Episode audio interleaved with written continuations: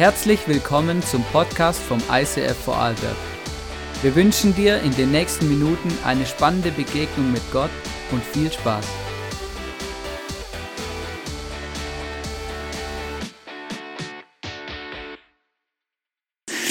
So gut, so gut. Hey, schön, dass wir da sind. Schön, dass du heute hier bist oder live zuschaust.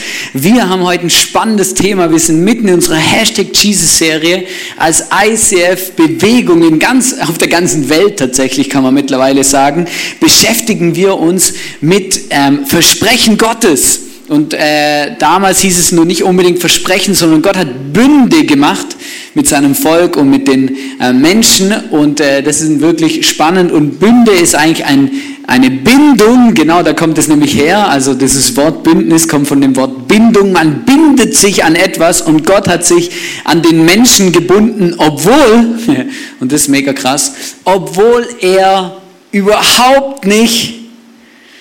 Ähm, sich so verhält, wie äh, sich jemand verhält, der in einer Bindung steht. Genau. Also Gott bindet sich an den Menschen, obwohl der Mensch eigentlich immer wieder von Gott wegläuft und immer wieder sagt, hey, ich möchte eigentlich gar nichts mit dir zu tun haben. Wenn du heute Morgen hier bist oder zuschaust, hey, ähm, dann ähm, möchte ich dich feiern, wenn du sagst, doch, ich möchte etwas mit Gott zu tun haben. Oder du sagst, ich möchte eigentlich eine Bindung zu diesem Gott aufbauen, weil ähm, das ist mega cool und ich glaube, dass sich das mega, mega, mega lohnt. Und ich möchte heute ähm, in dem Thema, um das heute geht, habe ich eine Frage gestellt und zwar, reicht es an Gott zu glauben? Reicht es an Gott zu glauben? Ich finde es eine mega spannende Frage, weil wenn man Menschen fragt, ganz viele Menschen würden immer sagen, ja natürlich glaube ich an Gott. Oder zumindest an etwas, das an eine höhere Existenz, ja, so. Auf jeden Fall. Aber ich glaube, Glaube ist mehr wie zu sagen, ich glaube, dass es einen Gott gibt. Und ich glaube auch, dass Glaube mehr ist wie zu sagen, ich glaube an eine höhere Existenz. Glaube ist eigentlich, wenn ich sage, ich kenne Gott persönlich. Ich vertraue ihm. Ich glaube, und jetzt sind wir wieder bei dem Wort, dass Gott es gut meint mit mir. Oder ich glaube, dass Gott es nicht gut meint mit mir. Glaube kann ganz viele Facetten haben.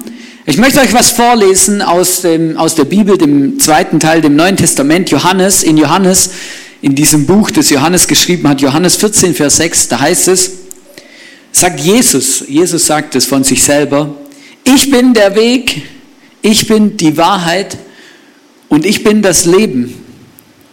Ohne mich kann niemand zum Vater, in Klammer Gott, kommen. Jesus sagt, ohne mich kann niemand zu Gott kommen. Und jetzt meine Frage wieder, reicht es an Gott zu glauben? Ich glaube, es reicht nicht, einfach daran zu glauben, dass Gott existiert, oder zu sagen, dass es Gott gibt, sondern wenn wir das hier ernst nehmen, was hier steht, und das tue ich von ganzem Herzen, dann ist es entscheidend, dass wir an Jesus glauben und dass wir glauben, dass dieses, dieses Werk, dieses Opfer, das Jesus am Kreuz vollbracht hat, nächste Woche fallen wir Ostern, da denken wir daran, dass das meine Beziehung zu Gott wiederherstellt und mich rettet. Und das ist eigentlich mega spannend und ich möchte heute mit euch ein Bild anschauen aus dem ersten Teil der Bibel, aus dem Alten Testament, ähm, wo ganz viel Vergleichsebenen darin stecken. Und zwar geht es heute um den hohen Priester. Damals im Tempel, ähm, bei dem, beim Volk Israel, bevor sie einen Tempel hatten, hatten sie eine Hütte, die Stiftshütte, genau das war ihr Tempel. Und dort haben die Opfer stattgefunden, die ähm, Opfer, die quasi gemacht werden mussten, um die Beziehung zu Gott wiederherzustellen und um Vergebung der Sünden zu erleben und zu erfahren. Und weil man das nicht einfach selber machen konnte, gab es Priester. Und Gott hat ein Volk, also ein ganzes Volk von zwölf Stämmen quasi oder einen ganzen Stamm von zwölf Stämmen seines Volkes auserwählt, die Priester des Volkes zu sein. Das waren die Leviten. Die hießen so und die kommen von dem Stammvater Levi, genau, das war quasi der, der dieses, diesen Stamm ins Leben gerufen hat und die Nachfahren von ihm waren die Priester des Volkes Israel. Und die hatten nicht einfach nur Priester, sondern es gab immer einen hohen Priester. Und dieser hohe Priester, der hatte eine ganz, ganz besondere Aufgabe. Also eigentlich mehrere. Das war wie der Anführer der Priester. Und wenn, äh, genau, er hat so wie eine Schlussentscheidung auch oft getroffen, aber er hatte auch eine ganz besondere Aufgabe. Und das Spannende eigentlich an diesem hohen Priester ist, dass die Bibel über mehrere Kapitel davon schreibt, dass Jesus unser hoher Priester ist. Und deswegen wollen wir uns dieses Bild ganz genau anschauen, weil das mega spannend ist und tatsächlich etwas mit uns zu tun hat. Und je mehr wir diesen hohen Priester des Volkes Israel verstehen, desto mehr verstehen wir, wer Jesus eigentlich für uns ist. Und ich möchte mit euch lesen, Hebräer 4, Vers 14, da heißt es nämlich, lasst uns also unerschütterlich an unserem Bekenntnis zu Jesus Christus festhalten, denn in ihm haben wir einen großen hohen Priester, der vor Gott für uns eintritt. Er, der Sohn Gottes, ist durch den Himmel bis zu Gottes Thron gegangen.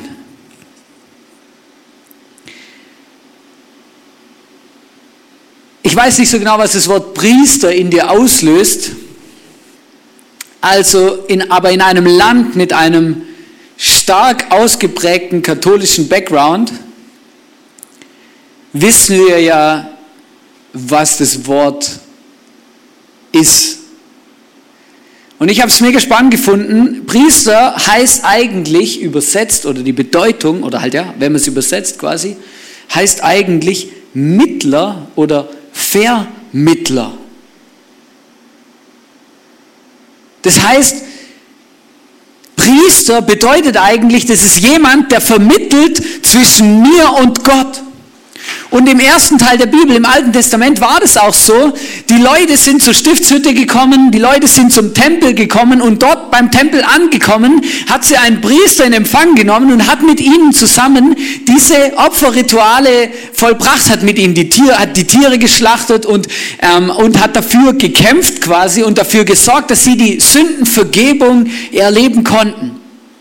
Der hohe Priester, der hatte sogar noch eine besondere Aufgabe. Er durfte einmal im Jahr, ist er ins Allerheiligste gegangen. In diesem Allerheiligsten war die Bundeslade und die Gesetzestafeln, die Mose entgegengenommen hat. Ähm, und auch Moses starb und auch noch etwas Manna war dort. Genau, das ist dieses Brot, das vom Himmel gefallen ist oder morgens auf der Wiese lag, ähm, als die Israeliten die Wüstenwanderung gemacht haben. Und in dieses Allerheiligste durfte der Hohepriester einmal im Jahr gehen. Und dieses Allerheiligste steht eigentlich für etwas mega Entscheidendes, nämlich für die Gegenwart Gottes. Das heißt, im Alten Testament, im ersten Teil der Bibel, bevor Jesus auf diese Welt gekommen ist, durfte nur ein Mensch einmal im Jahr in die Gegenwart Gottes leibhaftig hineingehen. Alle anderen wurden davon ausgeschlossen. Warum? Weil das ein heiliger Ort ist und Sünde und Ungerechtigkeit verträgt sich nicht mit Gottes Heiligkeit und das war ein Problem. Und ich finde es mega spannend und ich habe euch ein paar Bilder mitgebracht, um das ein bisschen euch zu erklären, was ich, von was ich gerade gesprochen habe, damit ihr vielleicht ein bisschen mehr davon nachvollziehen könnt. Der hohe Priester hatte eine besondere Aufgabe und zwar dieses Fest, das heute noch gefeiert wird von den Juden, heißt Yom Kippur. Und an diesem Festtag ist der hohe Priester, als es den Tempel noch gab und die Stiftshütte, in dieses Allerheiligste gegangen. Und ich habe euch ein Bild mitgebracht von der Hütte. Das ist die Stiftshütte, so sah die aus. Ähm, das war der erste Tempel. Ähm, das war ein beweglicher Tempel, weil das war ein Nomadenvolk, der musste mitgetragen werden. Das war übrigens auch die Aufgabe von, dem, von den Leviten, also von den Priestern. Die haben quasi, da hat jeder noch ein bisschen was in seinen Rucksack gepackt. Das ist wie wenn du heute eine Wanderung machst, oder? Und sagst, wir wollen irgendwo ein Feuer machen und jeder nimmt einen Holzscheit, ja? Also man teilt sich das auf, oder? Und dann kommt man irgendwo an es war die Hütte und in dieser Hütte gab es das Allerheiligste. Auch da habe ich euch ein Bild mitgebracht, ähm, wo man ähm, eben ein bisschen sieht, genau das, das zweite Bild. Hier das ist die Hütte quasi von oben, wenn man das Dach aufschneidet, genau, dann, dann kann man das so sehen, eben was da so alles ähm, stattfindet. Für alle an der Kamera, ich drehe mich jetzt so in so einem Beamer um, genau, damit ich mich selber auskenne, von was ich jetzt rede, einfach, dass ihr nicht verwirrt, verwirrt seid, wieso ich euch jetzt den Rücken zudrehe. Ähm, und zwar geht man quasi da, wo dieses äh, Violette ist, da geht man quasi in die Hütte rein, dann kommt der Brandopferaltar. Da wurden die Tiere geopfert, dann das Waschbecken, wo die rituellen Reinigungen stattgefunden haben. Und dann kam das heilige Zelt. Das ist eben da so eingerahmt und da war der Schaubrottisch, das ist das rechts vorne. Dann ähm, der siebenarmige Leuchter, das, äh, wo ich weiß auch nicht so genau, das sieht aus wie so ein Spielbrett im Moment. Genau, also wenn man das von oben anschaut. Und dann ähm, der Räucheropferaltar und das, was blau angemalt ist mit dem roten Pfeil, das ist das Allerheiligste.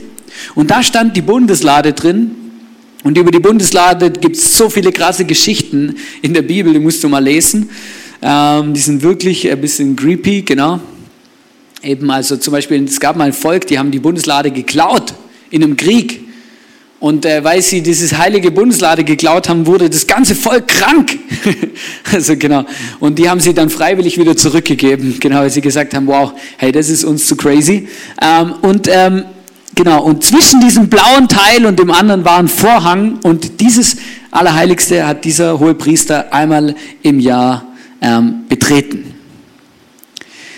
Als ich dieses Wort gelesen habe, Vermittler oder Mittler, da ist mir etwas in den Sinn gekommen und das möchte ich euch kurz mit reinnehmen, weil im Moment äh, bin ich sehr viel mit Behörden beschäftigt. Das hat mit unserer privaten Situation zu tun. Ich muss gerade voll viel Zeug erledigen. Genau, ich bin ja in Deutschland geboren, meine Frau in der Schweiz und wir wohnen in Österreich und es hat tatsächlich einige Behördengänge manchmal mit sich, ähm, weil äh, das ist tatsächlich kompliziert. Genau, also es fängt beim Migrationsamt an ähm, und geht dann äh, in alle Richtungen weiter, genau, wo man irgendwie was klären muss. Und wenn man dann irgendwie äh, irgendwo anruft, vor allem bei Behörden, dann kommt man gern in irgendwelchen Vermittlungen raus. Genau, das klingt dann ungefähr so.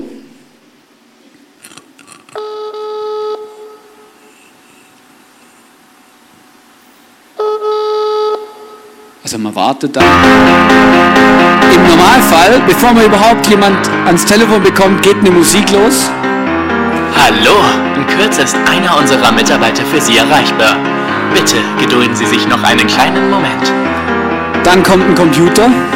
Genau, also das dauert richtig lang, bis man jemand an Telefonhörer bekommt, der wirklich Blut in seinem Wollen Sie ein cooles. Piano-Solo hören, dann drücken Sie jetzt die 1.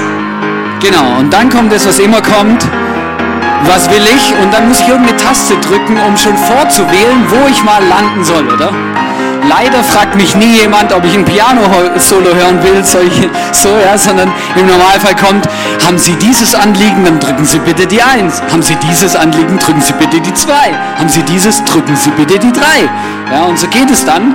Und wenn es gut läuft, dann dann geht diese Wartezeit vielleicht zehn Minuten. Aber ich bin auch schon mal drei Stunden in der Warteschlaufe gehockt. Ähm, ich habe mir angewöhnt, das auszuhalten. Weil ich denke mir, das ist mir doch egal, oder? Ich mache es dann meistens so, ich mache den Lautsprecher rein, lege das Teil vor mich hin und arbeite halt einfach weiter, solange bis irgendwann mal jemand abhebt, genau. So. Und weißt du, und das, oder jeder kennt es, oder? Ihr, ihr habt euch gerade voll abgeholt gefühlt, oder? Jeder weiß, was eine Telefon, was das heißt, in so einer Vermittlung zu stecken, ja? Es ist eine Katastrophe, ja? Und du hast den Breakthrough geschafft. Den Breakthrough hast du dann geschafft, wenn dir jemand eine Durchwahl gibt, ja?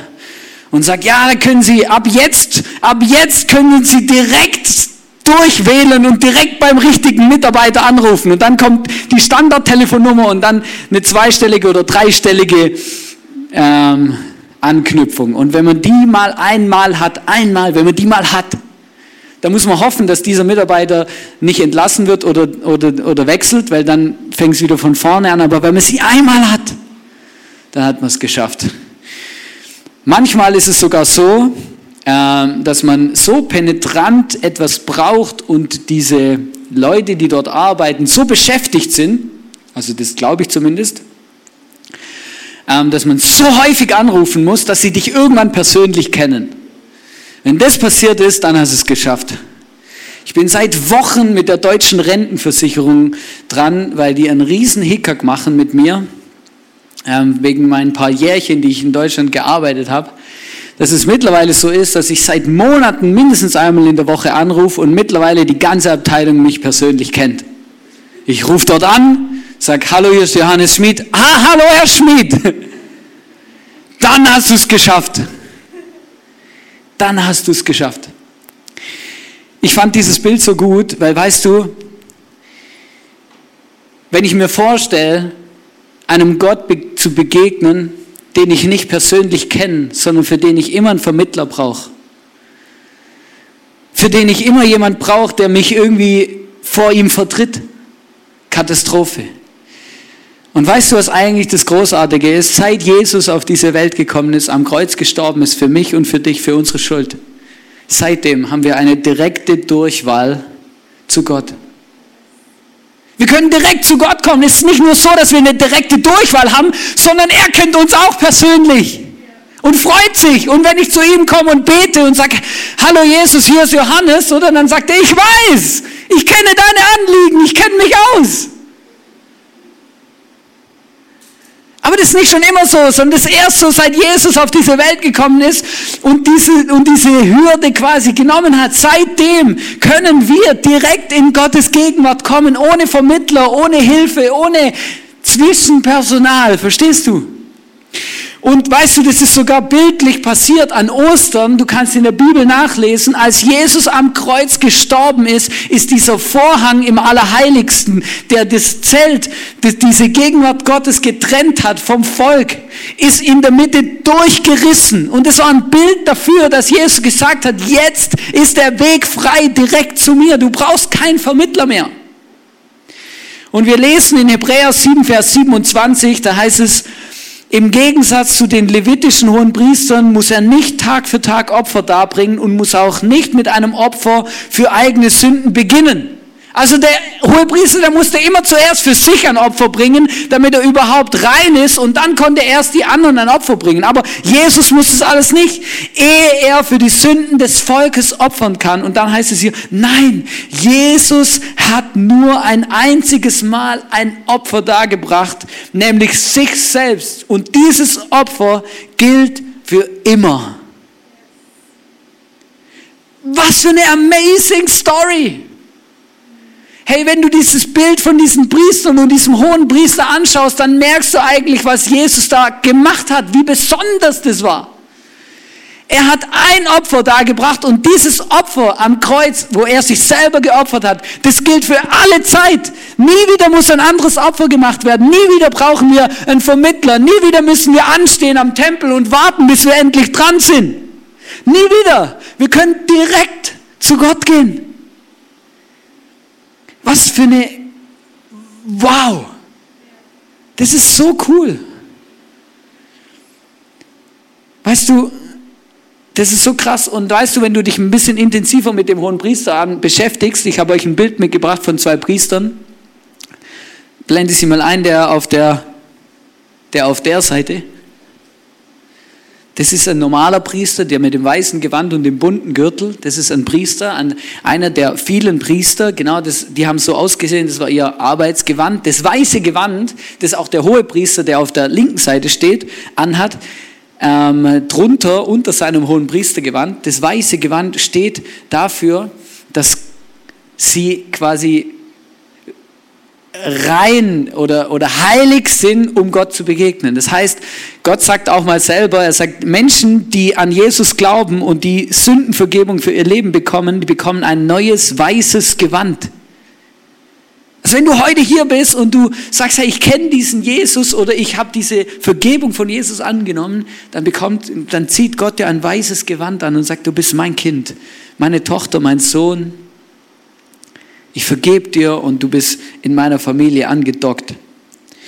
Und es gibt so viele Dinge, dieser hohe Priester hat so viele besondere Dinge an seinem Gewand. Er trägt zum Beispiel die Namen des Volkes, also die Stammväternamen, auf seinen Schultern. Das ist so eingraviert hier. Oder auch hier vorne mit diesen Edelsteinen, auch dort stehen die Namen drauf. Und reprä er, er, repräsentiert quasi das ganze Volk. Und deswegen hat er ähm, das auch in seiner Kleidung quasi, wie sagt man dem jetzt? Er repräsentiert das auch in seiner Kleidung, ja. Die Kleidung ist übrigens nicht, hat nicht irgendjemand erfunden, sondern Gott hat diktiert, wie die Kleider aussehen sollen. Das musst du lesen im ersten Teil der Bibel, im, im Mose, dritter Mose steht es, wie die hohen Priester gekleidet sein sollen. Das ist mega, mega, mega spannend. Und es gibt ganz viele Details äh, an diesem Priestergewand, aber ich möchte ein einziges mit euch anschauen, weil das für mich ein mega krasses Bild malt, wo wir auch verstehen müssen, was Jesus eigentlich getan hat. Und zwar seht ihr am unteren Teil diesen, dieses Gewandes, an diesem blauen Rock, da hängen solche Sachen runter. Ja?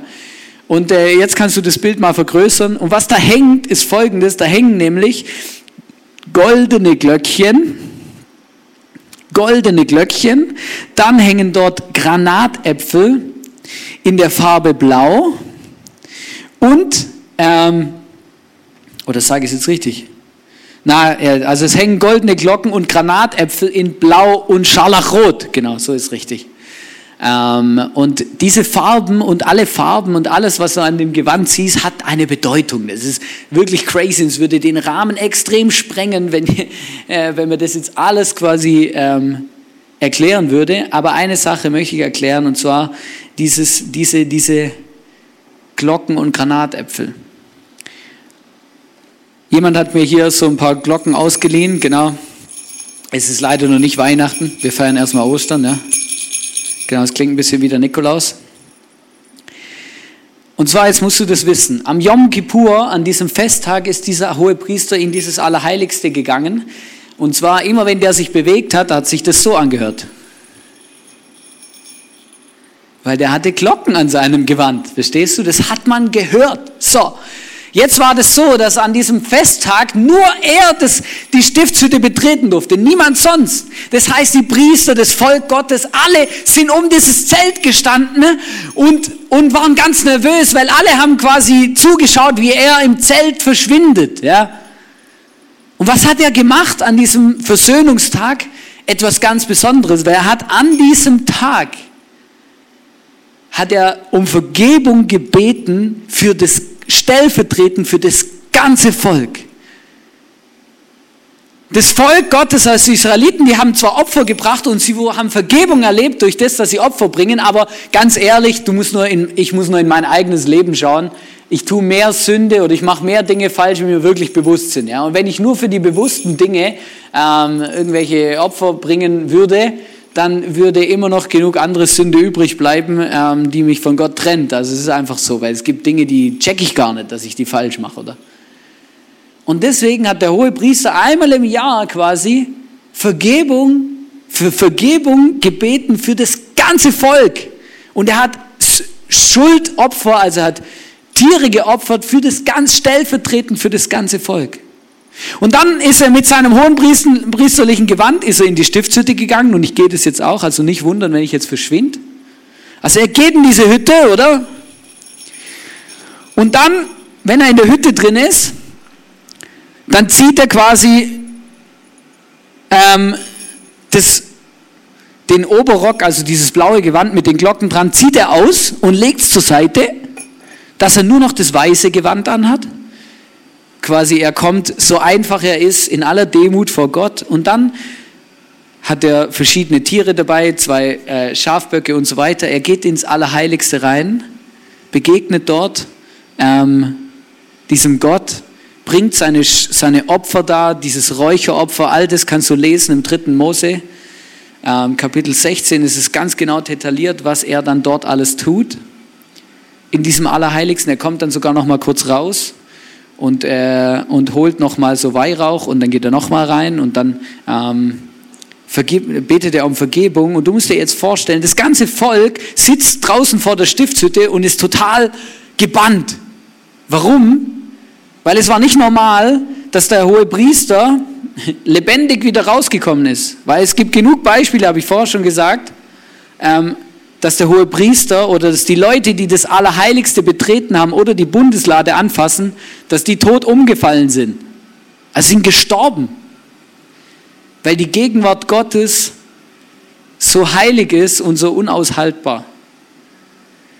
Und der krasseste Moment für das Volk und für die, für die Priester, die draußen gewartet haben, war der Moment, als er aus dem Allerheiligsten wieder nach draußen kommt und dann seine Priester seine hohen Priester, seine Kleider des hohen Priesters wieder anzieht.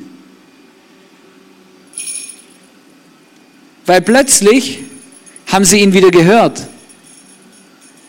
Und plötzlich haben sie gewusst, ah, er hat es überlebt, er lebt noch. Und dann hat er draußen am Brandopferaltar das, das Opfer getan und irgendwann ist, die, ist es die Glocke immer lauter geworden, weil er ist immer näher zum Ausgang gekommen und irgendwann ist er nach draußen gekommen. Und wenn er nach draußen kommt, dann ist ein ganz besonderer Moment. Warum? Ganz einfach, ich lasse die Katze jetzt schon aus dem Sack. Weil wenn er rauskommt, dann bedeutet das, Gott hat dem ganzen Volk vergeben. Und er bewegt sich auf den Eingang zu und alle draußen warten ganz gespannt. Kommt der, kommt der, wann kommt der? Und er kommt und er kommt und wenn er dann rauskommt, dann findet eine riesige Party statt.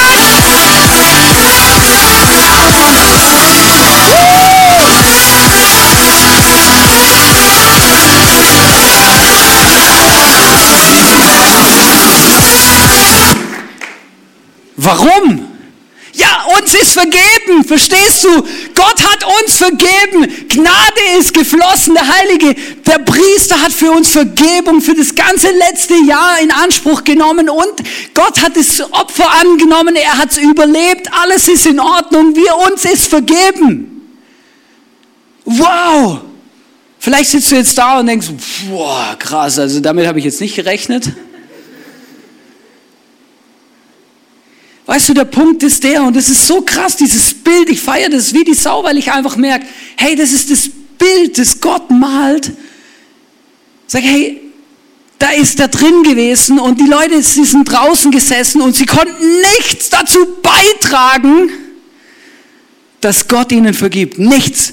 Sie mussten draußen ähm, zusehen und abwarten, ob dieser Mann einen guten Job macht, ob er alles richtig macht und ob es überlebt. Ich habe sogar irgendwo gelesen, ich weiß nicht, ob es stimmt, weil es steht nicht in der Bibel, aber ich habe es woanders gelesen, dass man dem hohen Priester, bevor er in das Schiffshütte gegangen ist, ein Seil an den Fuß gebunden hat, ja, dass wenn er da drinnen, dass wenn er das nicht überlebt hätte, ja, und tot umgefallen wäre, dass man ihn dann wieder rausziehen hätte können, oder?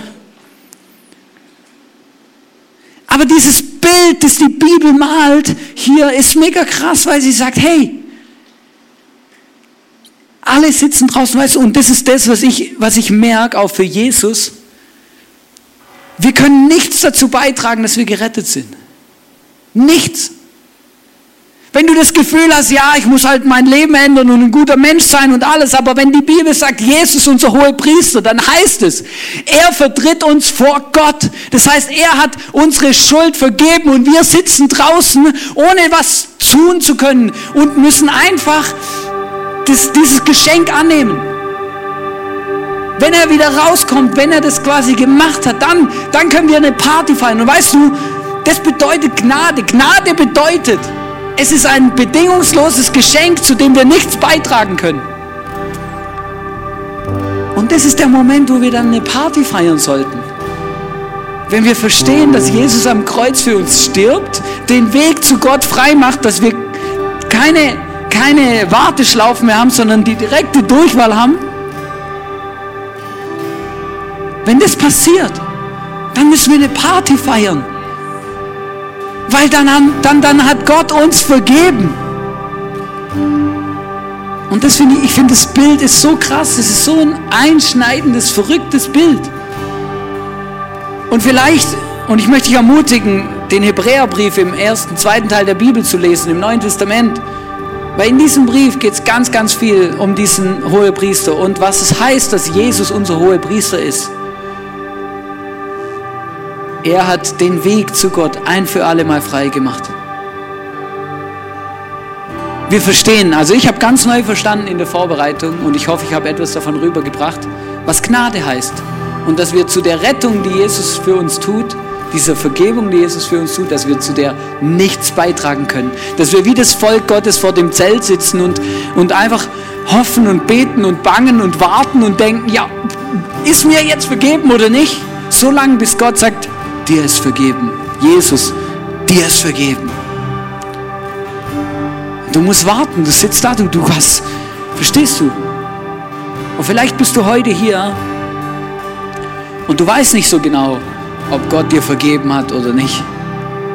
Vielleicht bist du sogar gläubig und du glaubst an diesen Jesus, du hast dich sogar taufen lassen und trotzdem hast du etwas in deinem Leben, du hast was gemacht oder irgendwas, belastet dein Gewissen und du bist dir nicht sicher, ob Gott dir wirklich vergeben hat oder ob Gott dir überhaupt vergeben kann.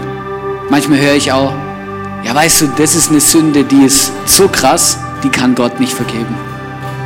Oder jemand, ein, ein Geschäftskollege zum, hat mal zu mir gesagt, weißt du Hannes, ich habe so viele Sünden und so viel gemacht, mein Paket ist zu groß, das, das kann Gott nicht mehr vergeben oder der Zug ist abgefahren.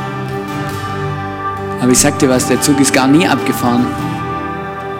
Weil Jesus hat sein Leben gegeben, damit wir leben können. In Johannes 14, Vers 6 heißt, ich bin der Weg und ich bin die Wahrheit. Sagt Jesus von sich selber. Und ich bin das Leben. Ohne mich kann niemand zum Vater und zu Gott kommen. Jesus ist der Weg. Und der, der diese Trennung zwischen dir und Gott wieder ins Reine bringt, wieder gesund macht.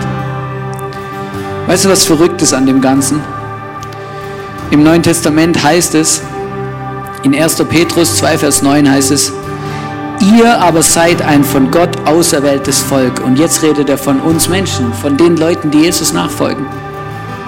Seine königlichen Priester. Hä?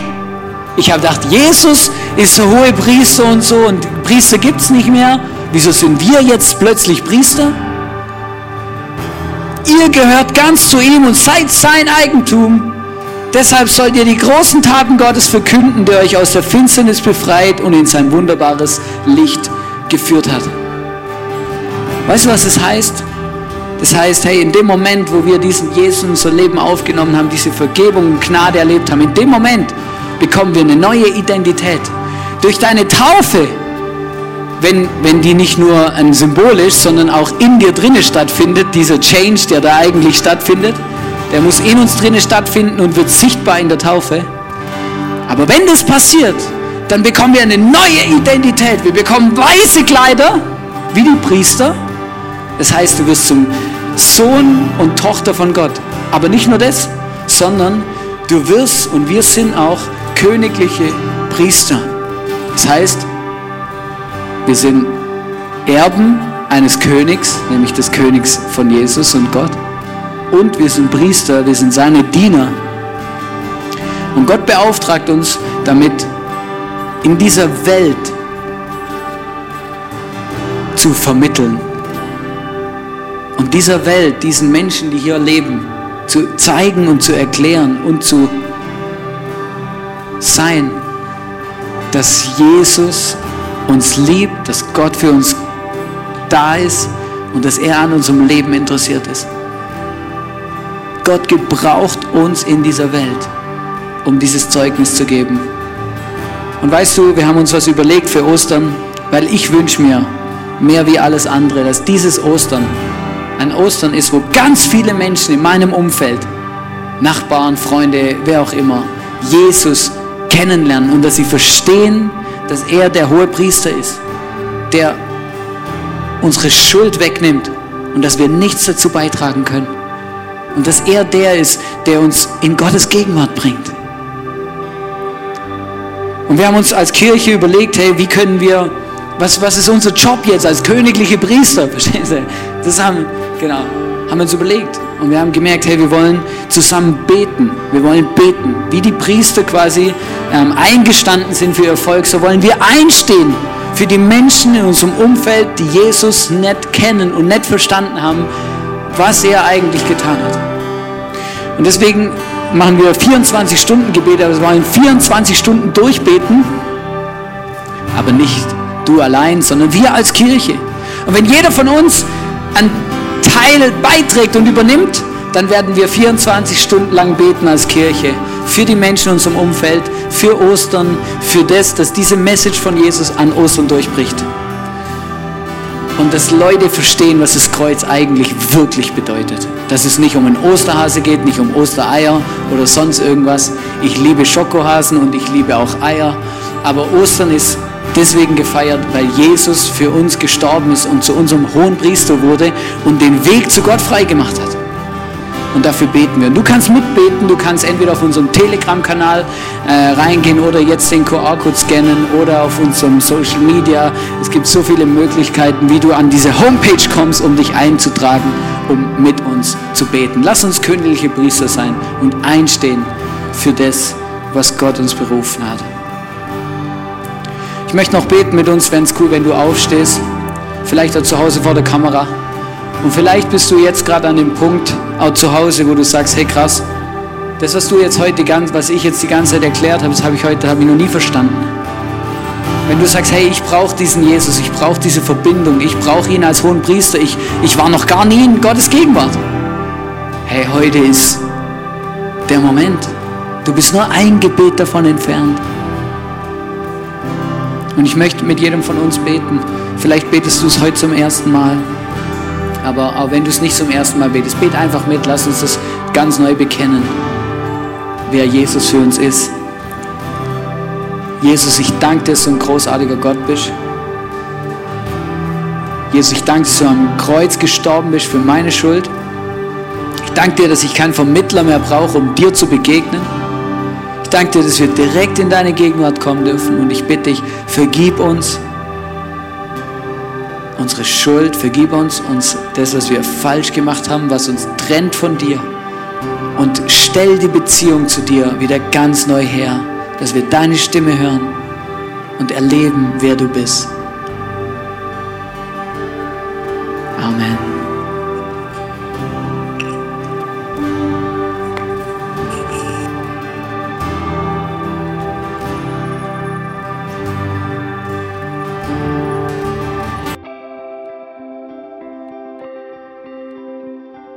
Wir hoffen, dass dir diese Predigt weitergeholfen hat. Wenn du Fragen hast, schreib uns eine Mail an info at icf-vlbg.at. Alle weiteren Informationen findest du auf unserer Homepage.